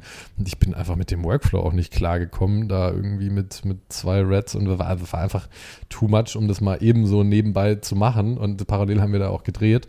Und das war einfach, äh, dann irgendwann hat man dann auch gemerkt, hey, da gibt es einfach auch Leute, die äh, einfach deutlich besser sind in dem, was man da gerade macht und die nicht umsonst diesen Stellenwert irgendwie haben und auch Ja. verdient an den äh, Positionen sitzen. Das lerne ich gerade auch und das ist einfach so wahr. Das ist eine einfach- Erkenntnis. Ja, aber das ist wirklich so. Auf der einen Seite ist es, finde ich, wichtig, dass man den Leuten richtig gut klickt so. Weil man, ich weiß ja, wo ich hin möchte. Das Frustrierende beim Graden ist immer nur, ich komme nicht dahin. Und dann mit jemandem das zu sagen, ey, ich will dahin. Und dann versteht die Person das so gut und macht es noch besser. Und dann fühlt sich das ja wirklich an nach, gerade habe ich mich wirklich um was erweitert. Ja. ja. Aber es gibt schon ja auch Situationen, wo man diesen Schritt mal wagt und sich dann denkt, what the fuck, das hätte ich selber machen können. Ja, ich muss aber auch echt sagen, dass äh, erfahrenere oder ich sag mal ältere Leute auch am Set äh, einem super, also mir ist schon sehr früh super viel äh, zurückgegeben haben und einfach das auch ein sehr, sehr wichtiger Teil war, mal aus diesem äh, Kernteam, wir sind alle irgendwie ähnlich alt, teilweise waren da auch viele Ältere dabei, aber trotzdem war es einfach eine relativ junge Truppe und dann irgendwann auf einmal dazustehen oder alleine auch dazustehen, äh, irgendwie Musikvideo in LA gedreht oder so. Und da sind dann halt einfach Leute dabei, du musst, musst irgendwie im Ausland dann mit den Leuten irgendwie connecten, du musst dann auch diese Position einnehmen und kriegst aber gleichzeitig auch einfach Feedback zurück, was wirklich hilft. Also dir sagen dann halt die Leute auch einfach, hey, das geht so nicht, wir können das in der Zeit nicht so machen, äh, lass es so machen, äh, so. Und da sich dann wirklich auch mal erfahrene Leute zu suchen, das hat mir mit der Zeit auch echt richtig viel geholfen, einfach zu sagen, hey, du kannst deinen Job gut, äh, egal ob ich den Namen vorher mal gelesen habe oder noch nie. Ähm, Gerade wenn es dann auch irgendwie äh, mal in den Osten geht oder so, wo dir dann gefühlt wirklich leider kein Name mehr was sagt. Äh, die Leute sind top, die sind super herzlich. Das macht so Spaß, dann auch an so Sets zu sein, wo man dann von denen auch mal eine Idee eingeworfen bekommt und das einfach so ein Geben und Nehmen ist am Set, wo man einfach ja ein cooles Miteinander hat. Und das war wirklich ein sehr, sehr schönes Learning, dass das auch funktionieren kann, äh, ohne dass man das jetzt irgendwie vorher mal auf irgendeiner Schule gelernt hat, sondern weil man einfach nur gut mit den Leuten ist und äh, sich eine gute Zeit am Set macht und das irgendwie bestmöglich hinbekommt, was man da gerade drehen will. Wie, wie hast du gelernt zu leuchten? Weil das ist ja so, also klassisch, glaube ich, fängt jeder an, irgendwie eine Kamera zu benutzen, checkt so, okay, ja, das ist ein Blende, cool, das ist irgendwie ein Shutter. Am Anfang war es noch irgendwie die, die also kein Shutter, sondern so, okay, was heißt Shutter jetzt plötzlich? Ähm, so, so kommen wir irgendwie aus diesem Kamera-Game, aber Beleuchten ist ja dann doch nochmal was ganz anderes und letztendlich musst du ja bei den Drehs ähm, die Ansagen machen, wie du es wie wie haben willst. Ja, voll, voll. Und das würde ich sagen, ist auch so das größte Learning, was über die letzten fünf, sechs, sieben, acht Jahre passiert ist, dass man einfach viele Sachen nach Gefühl macht mittlerweile und einfach einschätzen kann, dadurch, dass man halt irgendwie in verschiedenen Größen manche Sachen äh, gedreht hat. Ähm, und das ist aber auch vor allem, also am Anfang war es schon viel einfach mal zuschauen und gucken. Das war in den Steadicam-Jobs das Schöne dass man dann eben nicht 24-7 am Tag da irgendwie am Machen war und die Verantwortung für alles hatte. Hm, das finde ich ist auch ein super guter Aspekt, wenn man nicht immer die obersten zwei, drei Positionen besetzt gerade, sondern auch einfach mal bei einem Set reinschaut und eigentlich am besten gar keine Verantwortung hat oder so ein bisschen was oder so seine Aufgabe ähm, und einfach mal zuschauen kann. Wie leuchtet jemand gerade hier äh, ein Haus, was da einzeln im Studio steht? Ähm, warum stehen da überall zehn Lampen in die falsche Richtung äh, nach oben äh, irgendwie um das Haus drumherum? Hat für mich keinen Sinn ergeben, bis mir irgendwann aufgefallen ist, haha, da fährt irgendwann eine Floppy nach oben oder irgendein Styroboard, damit man von der einen Seite noch ein bisschen Film machen kann. Und lauter so Geschichten, die sind einfach super äh, gut einfach mal dann so auch in echt zu sehen und dann auch irgendwie mit dem Ergebnis zu vergleichen. Ähm, und damit findet man dann über die Jahre irgendwie so seinen Weg. Also es waren dann natürlich auch viele Musikvideos, wo man sich ausprobieren konnte. Ähm, in der Werbung war das mit dem Ausprobieren dann ganz schnell vorbei, muss ich sagen. Da muss man dann nämlich ganz äh, on point irgendwie arbeiten und da ist dann auch kein Spielraum mehr. Wie findet die Kommunikation gerade da statt? Also sagst du dann, sagst du dann deinem, deinem OB irgendwie, ich, ich möchte das und das Ergebnis haben oder sagst du wirklich, hey, die Lampe sehe ich da und das und das also muss da meistens, sein? Meistens finde ich, fängt es ja schon viel weiter vorne an, dass man einfach mit dem Regisseur zusammen sich abstimmt äh, und einfach Moodboards entwickelt, einfach mit Fotos, Bildern, Videos, äh, whatever ähm, irgendwie kommuniziert, in was für einer Bildwelt man sich überhaupt bei dem Projekt bewegt. Ähm, und da dann halt einfach dadurch schon mal so ein bisschen weiß, macht man eher härteres Licht, macht man eher softeres Licht, macht man super viel Backlight, machen wir alles auflichtig, whatever, so dass man da irgendwie so, so ein bisschen eine Richtung reinbekommt. Ähm, und aufgrund dessen spricht man dann auch irgendwie mit den einzelnen Departments irgendwie, mit, mit Licht und Co. Äh, oder eigentlich dann hauptsächlich mit dem OB vor allem ähm, dann muss man ja auch sich erstmal irgendwie den Kopf machen. Also ich bin auch dann mittlerweile, was heißt, seitdem ich eigentlich in Berlin bin, habe ich schon auch angefangen. Ich wollte am Anfang groß mit, äh, hier, es gab mal so ein, so ein Tool, Cine, Cine Designer, was jetzt irgendwie anders heißt, Cine Tracer Cine oder Tracer, sowas. Genau, da habe ich mich am Anfang mega reingefuchst und habe viel zu viel Zeit da reingesteckt, um irgendwann äh, an so einem Punkt zu sein, so hey, ich habe jetzt ein cool gerendertes Bild. Also du kannst, du kannst in dem Programm kannst du quasi Sets vorbauen, genau, deine genau, Lampen setzen und so, so genau, kannst du in einem 3D-Programm kannst du Lampen setzen, kannst deine Szene in der Theorie vorher einleuchten und rumprobieren, wie es aussehen würde, wenn du die Lampe links oder rechts hinstellst oder härter und weicher machst. Ähm, das Ganze ist aber leider so technisch gewesen, dass ich halt zwei Wochen an einem Rendering saß und dann wäre der Job schon längst vorbei gewesen. ähm, das war leider damals noch nicht so easygoing, wie es heute ist. Ähm, und ich habe auch sehr schnell gemerkt, dass das gar nicht so der Weg für mich ist, dass ich vorher gar nicht jedes einzelne Bild so genau sehen möchte, so, ne? Ja, natürlich wäre es schön, aber es ist viel mehr dann so der Fall, dass ich, nachdem ich irgendwie eine Location gesehen habe, oft Floorpläne zeichne ähm, und einfach äh, so eine Top-Ansicht von einem Setup und einfach ganz genau weiß, der Darsteller läuft hier lang, ich mache die Führung von hier, ich leuchte den Raum. Also generell finde ich es auch super interessant, einfach Locations und Räume erstmal zu leuchten und da einfach so generell den Ton anzugeben und einfach dem Set eine Grundstimmung zu geben und sich danach dann auf äh, die einzelnen Charakter zu konzentrieren. Natürlich muss das schon auch zusammenpassen und irgendwie miteinander harmonieren. Aber so grundsätzlich finde ich das oft irgendwie den, den schöneren Ansatz. Und dann ist es eigentlich, äh, also an vielen Sets ist es mittlerweile so, dass ich äh, ganz klar Floorpläne habe und dann die Lampen zu 90 Prozent auch da landen, wo sie eingezeichnet sind. Ähm, aber natürlich sind auch viele Sachen dabei, wo man dann einfach äh, on the go irgendwie reagieren muss. Äh, manche Sachen auch nicht so funktionieren oder einfach zu lange zum Riggen brauchen oder äh, sonstige Sachen. Und da muss man dann auch manchmal auf andere Sachen eingehen und darf sich halt nicht immer so festfahren in seinem eigenen Plan. Aber es ist immer so, wenn du man, wenn man einen klaren Plan hat, äh, dann kann man von dem auch gut abweichen, finde ich. Aber wenn man den nicht hat, dann fällt es mir teilweise auch, oder dann wird es halt teilweise auch schwierig, wenn man dann dasteht und sich so denkt, ja, hm, wie geht's denn jetzt los? Deswegen bin ich schon so, das, das vorher irgendwie zu visualisieren, ist mir schon wichtig auf jeden Fall. Ja, ich glaube, diese, dieser Einstieg ist wichtig, weil wie du meinst, du kannst dann abgehen, du kannst dann, wenn du einen Weg hast, dann kannst du auch eine andere Abzweigung nehmen, aber du brauchst erstmal so einen, so, so einen Schub in, in irgendeine Richtung. Und dann, Ja, dann ja, voll. los, Ja, und dieses Abzweigen, das ist dann halt auch schnell äh, verschwunden in, in den Optionen, Ja. sage ich mal, Ja. so am Set, weil oft ist es dann doch äh, leider so, oder was heißt leider, es ist einfach so, dass du bestimmte Lichtaufbauten, die stehen einfach fest.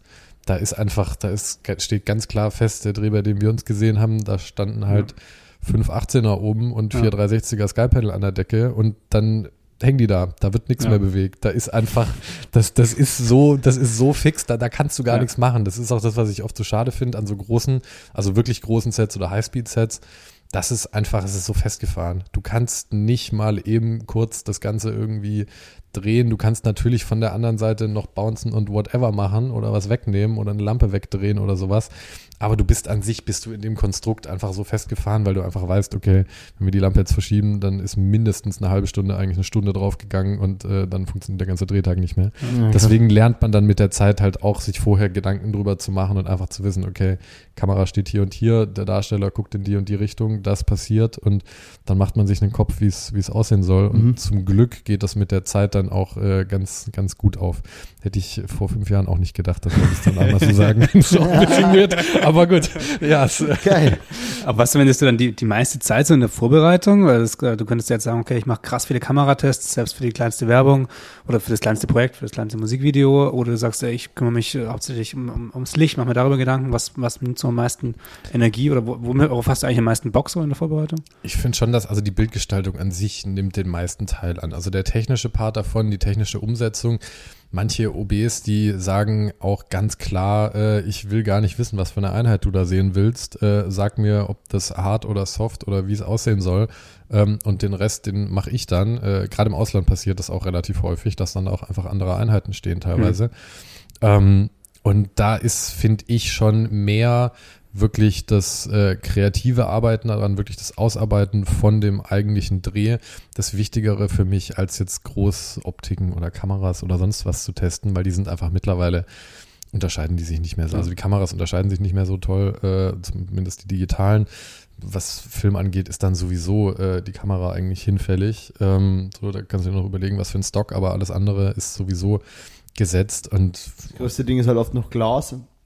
Ja, klar, das, das kann man sich, äh, da kann man sich tagelang den Kopf drüber zerbrechen. Ähm, am Ende ist es aber auch oft so, finde ich, dass man da aus dem Bauchgefühl raus einmal Genau. vor allem mit dem Regisseur vorher spricht, Genau. sagt, welch, in welche Richtung geht's, was macht man, was ist cool, was nicht. Ähm, Und da ist ja auch so, dass die, also die Optiken ändern sich ja auch nicht. Also du hast ja, dann irgendwann hast du ja mit jeder Optik irgendwie schon mal gedreht oder mit vielen Optiken schon mal gedreht und weißt ja schon, was da rauskommt. Also Ja, voll, voll. Und es Ja. gibt ja mittlerweile auch wirklich äh, äh, ShareGrid oder wie sie heißen Ja. und Co., äh, wo du halt einfach vier Optiksets miteinander vergleichen kannst, Ja. nur um mal so ein Gefühl zu bekommen. Ich mache das öfter mal und denke mir jedes Mal, warum habe ich es denn jetzt gemacht? Das ist irgendwie so, also es, ist, es bringt einem nie die, die große Erkenntnis, finde ich, außer wenn man halt sagt, okay, ich will hier einen bunten Flair, ich will einen grünen Flair, ich will einen roten Flair. Dann ist es wirklich interessant, da ins Detail zu gehen. Dann ist es aber auch meistens, wenn es so spezifisch sein äh, muss, dann sage ich auch oft, hey, äh, wir müssen es vorher sowieso testen. Äh, weil du bei manchen, also gerade in irgendwelchen Ländern, weißt du teilweise halt auch nicht, äh, was, was für ein Optiksatz jetzt äh, wie aussieht. Äh, und gerade wenn du dann mit K35 oder whatever, so die, die, da hatte ich schon fünf Sets in der Hand, die waren alle unterschiedlich. Ja, oder gab es sowas wie, wie Cook Panko, die alten. Ja. So, Ja. auch jeder Flair anders und Magenta bis Grünfarbstich alles dabei, Ja, vom 18er ja. bis zum bis zum 80er und so. Also äh, und aber gerade bei, bei Linsen ist es doch super oft so, du hast einen Satz oder du hast einen gewissen du hast ein Kontingent an Sätzen in deinem Kopf, an Linsensätzen und man redet über ein Projekt und man weiß entweder da, das ist irgendwie die Vintage-Kiste oder es ist das und das Anamorphic-Ding oder es ist so und so oder du bist so, hm, womit könnte ich das drehen? Und dann ist ein bisschen Recherche und dann macht es auch irgendwann einen Klick. Also so, Ja, auf jeden Fall, obwohl ich sagen muss, dass man mit der Zeit schon sehr von diesem äh, vintage-anamorphen Film äh, auch runterkommt. Äh, Weil es zwischendurch war das der, der super Hype und hat mega viel Spaß gemacht und äh, es, sieht auch toll aus an vielen Stellen, gar keine Frage. aber für mich ist oft auch einfach so ein mechanischer Faktor, es zählt einfach super viel. Äh, es gibt nichts Beschisseneres, wenn du an einem Set stehst, es hat minus 5 Grad und deine Optik friert ein und du kannst keine Schärfe mehr ziehen und es ist die einzige, die die Brennweite hat und dann stehst du halt da. Kann der Flair so toll sein, wie er will. Ähm, das ist auch auf jeden Fall ein Teil davon, aber es ist immer so ein bisschen so eine, äh, ja, man muss einfach ein gutes Gefühl dabei haben. Ja, ja, voll.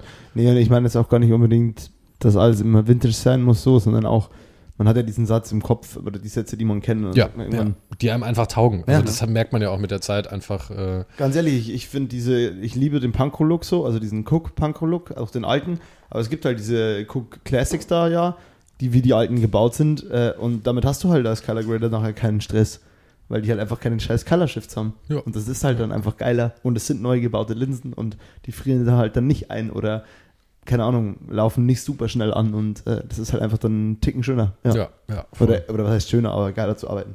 Es gibt ja auch noch die Post. Ja, es gibt auch noch die Post auf jeden Fall. Ey, da bin ich ja mittlerweile zum Glück nicht mehr so viel mit drin, aber Das beste WLAN-Passwort einer, eines Verleihers, äh, bei dem ich oft leihe, ist äh, Fix it in Prep. Das richtig so. ein, richtig nice. so.